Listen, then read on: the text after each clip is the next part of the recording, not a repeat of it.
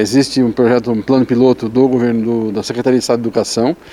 junto com a Secretaria de Estado da Saúde, prevendo algumas áreas no, no estado do Paraná onde nós tenhamos menor quantidade de casos novos de coronavírus, menor quantidade de óbitos por coronavírus, que nessas áreas, nessas cidades, nessas regiões de saúde, nós possamos aí, em caráter é, piloto, abrir alguma, algumas escolas, alguns colégios estaduais para o retorno às aulas, um retorno não obrigatório, e que isso possa acontecer ainda talvez no mês de outubro. Porém, estamos ainda debatendo datas e o modus operandi disso tudo.